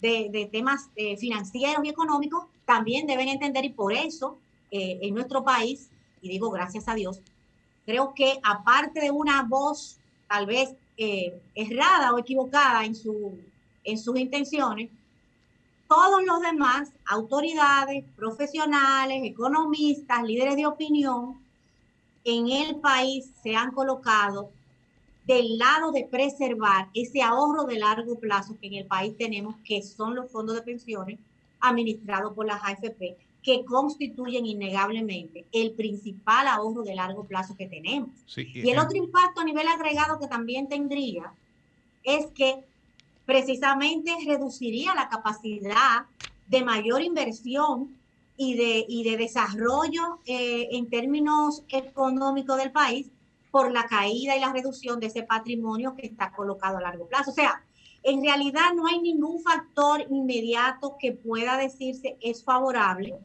para una decisión como esa.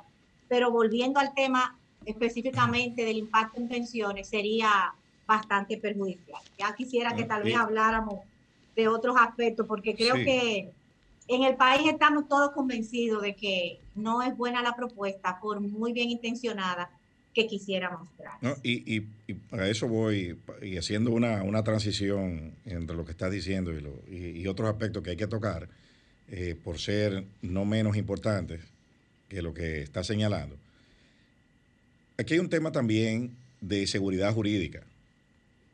Cambiar un cambio tan drástico en las reglas de juego, un mercado que se ha configurado con unas reglas que no se suponía que cambiaran de la forma que se está planteando, es, yo lo veo como un atentado a la seguridad jurídica, porque todo esto se planificó de una forma, se estipuló de una forma eh, eh, eh, a nivel de regulación, y entonces ahora le quieren cambiar. El, Dice el, Tribunal Constitucional chileno que es un atentado a un derecho fundamental. bueno, el Tribunal Constitucional chileno. Social. Exacto. Entonces, el Tribunal Constitucional chileno.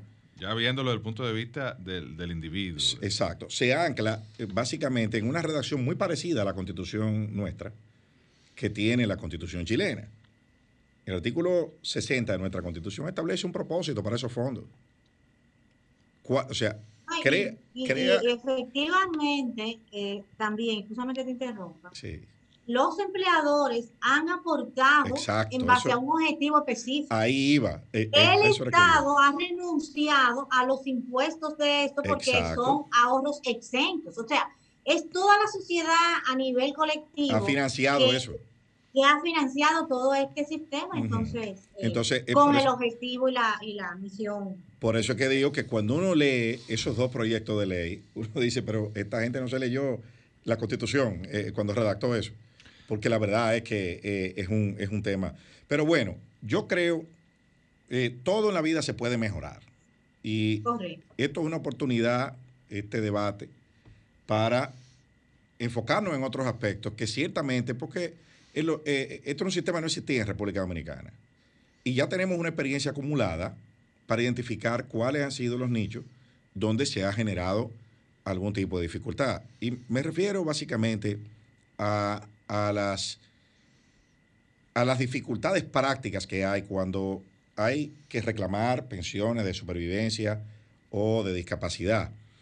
Eh, dificultades que no son propias quizá de las, eh, eh, de las administradoras de fondos de pensiones, sino que son fallas sistémicas de otros estamentos del Estado Dominicano que impactan en esa, en esa en esa, eh, sobre las reclamaciones de los fondos de pensiones. Entonces, por ejemplo, aquí todavía pedimos hasta de nacimiento cuando uno va a renovar un pasaporte. Hasta de nacimiento legalizada. Entonces, el nacimiento ciertamente no prescribe, pero la legalización sí dura tres meses. No, entiendo. Lo que no prescribe es una novedad, porque antes prescribían a los 30 días. Exactamente. Bueno, entonces, ¿cómo eh, hay, yo sé que hay temas para reclamar los fondos, sobre todo las pensiones por, por, supervivencia y por discapacidad, eh, por trabas de este tipo. O sea, ¿cómo ustedes ven eh, en, esta oportunidad de modificación de la ley eh, que, se puede como solucionar esto o, facilitarle la vida, lógicamente incorporando uso de tecnología y demás? y a propósito, quise de un anuncio que hicieron ustedes recientemente y que trataban este tema e incluso planteaban la posibilidad de que el Consejo Nacional de Seguridad Social tomara algunas medidas para facilitar el acceso a estos fondos que, por como bien dice Eliseo, por algunos elementos técnicos eh, eh, eh, externos a la, a, la a la gestora de fondos, a la administración de fondos de pensiones, eh, como el tema de determinación de heredero, acta de nacimiento, una serie de, de, exigencias de carácter legal que involucran agencias como la DGI, la Junta Central Electoral. Tratar de facilitar esto eh, y, ver cuál es el monto de, fondos pendientes de retiro por pensiones de supervivencia y discapacidad, que eso también sería un dato interesante de conocer, para saber qué es lo que está pendiente de tienen pendientes de recibir esos herederos o supervivientes o, discapacitados en, cada caso y eh, evidentemente cómo motivar la solución de esta situación. Sí, bien, efectivamente nosotros eh, recientemente hicimos esa propuesta porque nadie más que las AFP es quien tiene contacto primero con sus afiliados y segundo con los familiares de estos afiliados. Específicamente en el caso de los beneficios y los derechos que tienen los familiares de los afiliados a las AFP cuando estos fallecen, eh, debido a diferentes requisitos, requerimientos y procesos asociados a la entrega de los mismos que no están eh, en la, en la mano y la decisión particular de la AFP, nos hemos visto imposibilitados de, digamos, dar respuesta y entregar esos beneficios, sea de pensión, de sobrevivencia, como de herencia, a esos familiares. Es por esta razón que también debo decir como, como, como telón de fondo, hoy día el afiliarse a una AFP es una cosa automática empiezas a trabajar y tú simplemente o haces o decides en qué FP afiliarte o si no lo has hecho cuando empiezas a trabajar, el sistema mismo te eh, inmediatamente por un mecanismo de afiliación automática tú llegas a estar protegido precisamente para evitar que un trabajador por el hecho de que él mismo no haya tomado una decisión inmediata de definir a cuál FP estar, lo podrá hacer más adelante, no traspasarse, pero el sistema mismo tiene previsto que no esté activo laboralmente y en la seguridad social no tenga la protección, sino que inmediatamente la tiene. Entonces, esa facilidad con que los mismos afiliados lo dicen, para yo cotizar es muy, es muy fácil, porque automáticamente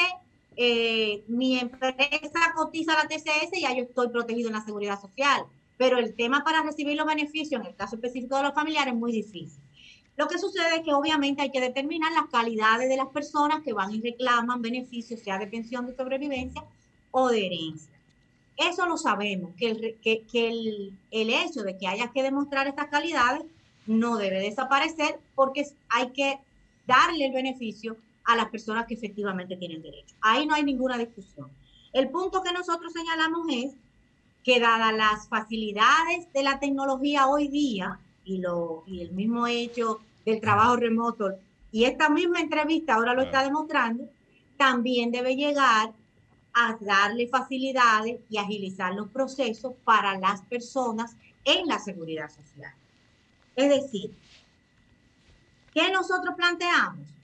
La documentación que sí tienen que llevarse para demostrar que es el hijo, que es la esposa, que son los herederos, que tienen beneficio para la pensión o que tienen derecho a recibirlo como herencia, eso hay que demostrarlo, pero esa documentación está en entidades que hoy día está todo prácticamente automatizado. Entonces, ¿por qué no, y así lo planteamos, generar eh, esos documentos que podamos las propias AFP, mediante los mecanismos que con las autoridades se coordinen, porque es una propuesta que estamos haciendo, acceder a recibir eso, esa documentación sin tener que poner a aquellas personas a dar viajes a instituciones eh, eh, a las oficialías, buscar la, documentación, ir de a veces, a veces viven en una provincia y, nacieron en otra y, y, tienen que apersonarse hacerlo. O sea, hay facilidades que la tecnología hoy ofrece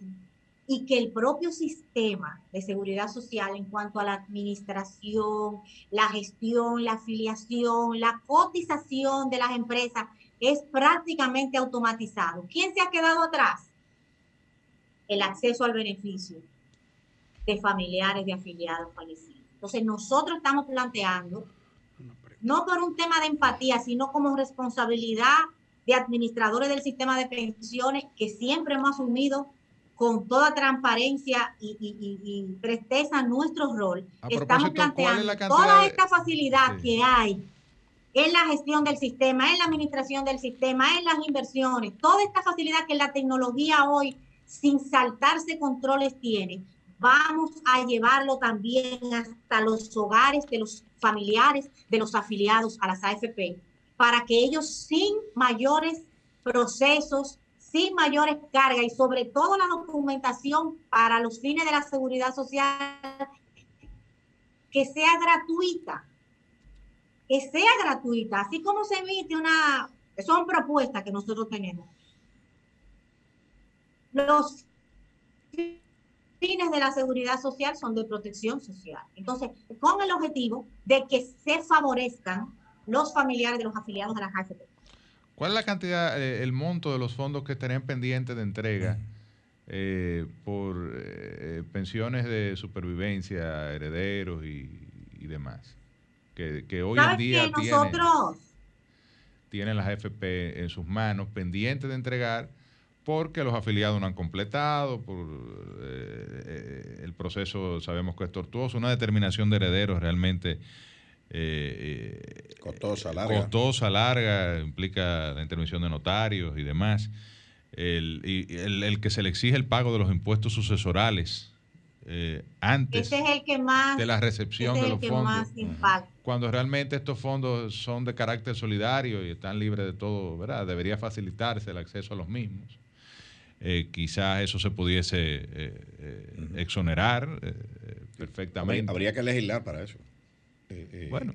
Sí, sí. No necesariamente. Eso es una conversación. Acuérdate que la DGI tiene autoridad ah, normativa también. que hay que hacer en otro, en otro escenario, pero en principio no necesariamente hay que hacer una modificación de ley porque los fines, la misma ley de seguridad social dice en el artículo 15 que las aportaciones y los rendimientos están exentos. Yo pago impuesto directo y gravamen y cargo directo y directo. Y también eh, es un patrimonio que equivale a, los patrimonios que se heredan por los seguros de vida, o sea, no necesariamente. Ahí, ahí hay una conversación que debemos tener y ya la, de hecho la hemos comenzado. Pero precisamente eh, el establecer como requisito imprescindible la entrega de una certificación de pago de los impuestos sucesorales es, digamos, uno de los principales obstáculos que retrasan el que los familiares reciban el dinero. Incluso a veces se trata de familiares de personas que tienen montos pequeños, 40, 50 mil pesos y tal vez hasta menos, que tienen que agotar un proceso, no tienen otro patrimonio.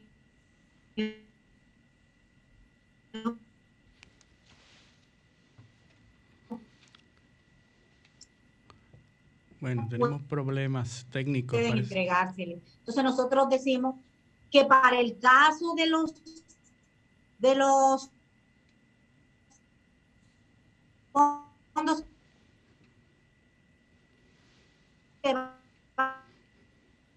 Está frisando. van a ser heredados, él liquida o se determina todos los bienes activos y pasivos, porque los impuestos sucesorales es sobre activos netos, tengo entendido. Eso es lo que más impide. Y Kirsi, estamos teniendo problemas. Parece que la conexión Digamos, de internet. eh, Está, está inestable, está fallando. Sí. eh, es un bonible para... ¿No me escucharon? ¿Me escuchan mejor? Ahora sí. Yo Ahora, los escucho bien. Ahora sí, ahora sí. ahora, sí. Estábamos hablando de la parte de los Sí, impuestos no, sucesorales. Sí, decía que precisamente ese es uno de los requerimientos que más retrasa, porque hasta tanto no se hace todo ese proceso de liquidar lo que son los activos y pasivos para fines sucesorales, porque tengo entendido que los impuestos es sobre activos netos, eh, no puede emitirse la certificación y por tanto no se le puede entregar el fondo acumulado. O sea, nosotros decimos, al margen de que tenga que cumplirse en otras instancias con disposiciones legales con las cuales nosotros no tenemos que, que tener ningún tipo de interferencia, para el caso de la herencia del patrimonio acumulado en las cuentas, que este requisito no sea necesario, la certificación. Entonces, eh, respecto a los montos, José, eh, esa información, nosotros no compartimos informaciones ni manejamos informaciones que no son públicas. O sea, si la CIPEI no hace público esos datos, por más informaciones que podamos tener extraoficial, nosotros nunca nos referimos a cifras que no sean oficiales, pero eh, sí podemos comentar cuánto ya se ha entregado Correcto. a los familiares. eh, y, y si tú quieres un número que es público, ¿qué cantidad se ha rechazado por falta de documentación o lo que sea? En el reporte trimestral aparece. Sí, eh, pero no aparece el monto que, de, de- Sí, eh, que está El pendiente. número de reclamaciones, pero no el monto. Pero no el monto. sí. Correcto. la superintendencia. Exactamente. Pero a la fecha, más de 13 mil casos de afiliados fallecidos ya se le ha entregado a sus herederos el monto del- de los fondos acumulados que superan ya los 2.400 millones de pesos. Eso es como herencia. Ahora, como pensiones por sobrevivencia, casi 10 mil personas ya han recibido la protección de la sobrevivencia. Qué bueno decir que este beneficio es un beneficio eh, que alcanza no solamente a los hijos menores de edad, menores de edad si hasta los 18 o hasta los 21 si son estudiantes, y si son discapacitados, y eso es una certificación que se hace a través de la Comisión Médica de la Seguridad Social, muy rápida también. Si, si los hijos, si alguno de los hijos son discapacitados, esta pensión de sobrevivencia es vitalicia. O sea, que esto es una protección de por vida que recibe y eso es uno de los grandes también beneficios que la seguridad social tiene que no teníamos en nuestro país antes de la 8701. Ya, como digo, más de 9.700 eh, pensiones han sido otorgadas y como no es una sola persona necesariamente la que la recibe, sino que la pueden recibir varias entre los hijos y los esposos, esposa, compañero o compañero de vida, son cerca de 23 mil personas que han sido protegidas con pensiones de sobrevivencia. O sea que el sistema para los para lo que son los derechos que la 8701 establece, sí es muy garantista. Lo que está pasando aquí es, como decíamos y es nuestra propuesta, que los procesos deben ser más simplificados, los requisitos más simplificados y los procesos más ágiles para que en menos tiempo se reciban estos beneficios. Hay dos aspectos que yo quisiera tratar sin volver al, al, al inicio sobre la, la, solicitud de desembolso. Yo me quiero poner en, el, en los zapatos del, del ciudadano común, de esta petición populista de que se entreguen esos fondos. Yo me quiero poner en la mente del ciudadano común que no conoce que hay una falta de educación y una falta de vinculación a esos ahorros propios, porque no sabe, no se siente vinculado a esos ahorros. Cuando a una persona se le pide retirar un título de inversión de un banco, lo piensa mucho, porque dice, no, esa es mi garantía. Pero el ciudadano común no siente a sus fondos de pensiones como propios, no se siente vinculado a esos fondos, sino que lo ve, como muchas personas lo han querido mostrar, como un dinero que le va a entrar, como algo que le van a dar. Ese es un aspecto de, ese concepto populista que definitivamente se trata de poca educación, de poca información. Y el otro aspecto es de que esas administradoras de fondos están manejando mi dinero. Parecería contradictorio, pero hay otro grupo que dice, están manejando mi dinero y se está enriqueciendo de mi dinero. Y la pregunta mía es, ¿qué tan rentables son las administradoras de fondos? ¿Qué tan rentables son y qué, qué tan bueno es el negocio de ser administradora de fondos? Y si no hay una posibilidad de que cada aportante tenga más control sobre dónde pone sus fondos y cómo maneja. Hay otros países que tienen eh, cosas parecidas, el fondo 401k, que el, fondo de, de, plan 401k en los Estados Unidos, que tiene varias modalidades, pero en todo caso el aportante tiene más poder de influenciar o de dónde poner sus, sus ahorros. Esos son las, los dos aspectos y las dos preguntas. No, y déjame agregar algo. Uh -huh. Es bueno, bueno, que Kirsi tú nos expliques los números de rentabilidad también de la, de, del fondo en sentido general, porque ahí a veces se genera mucha confusión. Uh -huh. Cuando se habla de que eh, el fondo es rentable y tiene una rentabilidad de 10% o lo que sea, quiere decir que cada cotizante ha tenido una rentabilidad directamente proporcional a la, a, la, a la, que tuvo el fondo. Es decir, es un éxito no de la administradora de los fondos, claro, es un éxito del, del sistema y de, la, y de la empresa gestora que ha sabido colocar eso de, de, manera eficiente y para eso precisamente es que están. Eh, pero es un beneficio para el trabajador Importante. que está cotizando y que va, deber, va a impactar en los niveles de pensión que pueda recibir a la hora de retiro. Y esos números sí son públicos, o sea que yo creo que tú lo puedes dar. Sí, bueno, este, claro, por supuesto, gracias.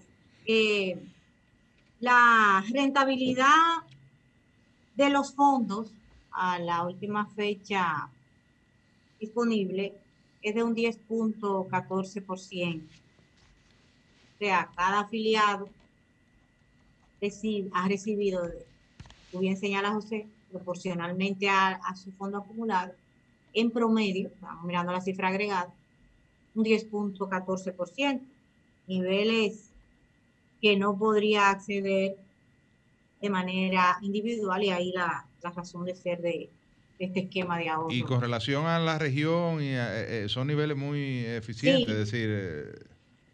El sistema dominicano de pensiones eh, está catalogado como el más rentable de la región, no solamente por la, por la Asociación de Organismos Reguladores, sino por la misma OCDE, de la cual no somos miembros, pero que ellos hacen publicaciones regulares del comportamiento de sistemas de pensiones de otros países no miembros, entre los que estamos nosotros, y la República Dominicana, en el último informe publicado en 2020, está en primer lugar como el sistema de pensiones más rentable para sus afiliados, una rentabilidad real por encima de un 7% en los últimos 10 años. El promedio es 3.5, lo que quiere decir que República Dominicana, AFP Dominicana, han reportado una rentabilidad que duplica el promedio de la región. Es decir, que su rol fiduciario de rentabilizar el aporte e incrementar el patrimonio está siendo eh, logrado a favor de los afiliados en una manera exitosa. Es decir, somos el sistema más rentable certificado por la OCDE en términos de rentabilidad real, un análisis hecho en los últimos 10 años. Entonces, eh, en cuanto a lo que es la, la rentabilidad del gestor, también es bueno destacar que si vemos un comparativo, sobre todo eh, no, no al último mes, sino un análisis hecho, digamos, los primeros nueve meses del año 2020, los fondos de pensiones, porque comparamos lo que ha sido el, el crecimiento del patrimonio de los fondos de pensiones, los fondos de pensiones crecen por dos razones, crecen por aporte y crecen por rendimiento. Y miramos, para atender esta pregunta y poder hacer un análisis comparativo eh, más entendible, si miramos esos primeros nueve meses, los fondos de pensiones como eh, patrimonio agregado crecieron en unos 63 mil millones en los primeros nueve meses del 2020. Y de esos 63 mil, 42 mil fue por rendimiento. Es decir, que, las, que las, la gestión de las AFP incrementó en un 63%, crecieron en 62 mil millones, perdón, la confusión del 63 y 62, crecieron un 63% por rendimiento y, la, y un 43% por aporte. Aunque hubo una caída en las cotizaciones producto de la baja, eh, la caída del empleo por la, por la pandemia, no obstante, la gestión de inversión se sigue haciendo y, su, y ese patrimonio se sigue incrementando. O sea que de cada peso que en esos nueve meses, que cada 100 pesos que en esos nueve meses crecieron los fondos, 63 fueron por la gestión de la FP a favor de, de los afiliados y 43 por los aportes de él y de su empleador. Eso muestra una gestión eficiente a favor de sus afiliados. Si tú lo miras eh, a nivel individual, y haciendo, digamos, un promedio, en promedio en esos nueve meses, cada cuenta recibió 10, más de 10.400 pesos. Sin embargo, las AFP como administradoras en promedio, en esos nueve meses ganaron 849 pesos, es decir, menos de 100 pesos por mes. Quiere decir que en promedio cada afiliado recibió 11 veces lo que recibió la administradora y eso muestra también la favorabilidad de este sistema de ahorro para el cliente, para el afiliado, para el dueño. Es lo, es lo que finalmente justifica el, el, el, el modelo. correcto. Y, que, y, la, y, la, y el papel de las administradoras de fondos de pensiones. Kirsi, rápidamente, porque ya estamos terminando el programa, una mirada un poco hacia adelante. Eh, se está discutiendo o se va a iniciar la discusión, porque todavía no hay un, hay varias iniciativas, pero no hay una que, digamos, eh, sea integradora ¿no? de, lo que debe ser una reforma de la ley 8701. En el aspecto de, pensiones, ¿cuáles serían esos retos que pudiesen estar contemplados en una revisión de la ley así rápidamente y a grosso modo? Sí, fíjate, varios factores eh, son los que ya con más de 17 años indican que es momento de que hagamos ajustes. Desde hace un tiempo nosotros también hemos estado planteando este perfeccionamiento del sistema. Más que reforma al sistema es perfeccionarlo, porque no debemos dejar de comentar que este ahorro ha significado y ha sido un actor importante en lo que eh, ha sido el desempeño económico de nuestro país en cuanto a a que ha contribuido de manera importante a la estabilidad macroeconómica, a la estabilidad cambiaria también en todos estos años, ha contribuido al, al otorgando liquidez al sistema financiero, lo cual se ha visto reflejado en un abaratamiento del crédito, no solamente para las, para las empresas, sino también para los individuos. si hoy día una persona puede acceder a financiamiento de vivienda, de vehículos y de otros proyectos personales a una tasa mucho más baja y con eh, incluso a tasa fija a largo plazo, es precisamente porque tenemos en la República Dominicana un ahorro de largo plazo de inversionista institucional como son las AFP con los fondos de pensiones que pueden proveer esta liquidez al mercado. También ha significado, digamos, eh, la dinamización y profundización del mercado de, de valores en el país. Hace seis o siete años no teníamos prácticamente ninguna entidad que estuviera en el mercado de valores ofreciendo financiamiento a través de vehículos que le permiten a las empresas financiarse sin tener ellas mismas que emitir deuda o que todavía no existe emisión de acciones, quisiéramos que fuera pronto, pero no necesariamente tener que hacerlo. Sin embargo, ya a través de los fondos de inversión, la fiduciaria se puede hacer y eso es porque el mercado cuenta con inversionistas institucionales como son los fondos de pensiones tal cual decíamos hace un rato, de que se trata del principal ahorro de largo plazo del país. O sea, no se trata de reformar, sino de perfeccionar para que el objetivo principal del sistema, que no debemos olvidarlo, que es financiar pensiones adecuadas al momento del retiro, también se logre. Entonces, efectivamente, como bien decía usted, la misma ley 1320 manda a que se, eh, se discuta y se converse una modificación de la ley 8701, seguir modificando porque la 1320 ya hizo unos avances. O sea, lo, que ya la ley 1320 modificó son, digamos, pasos logrados y, avances dados en la dirección de mejorar el sistema de seguridad social y en el caso particular el sistema de pensiones. ¿Qué debemos hacer?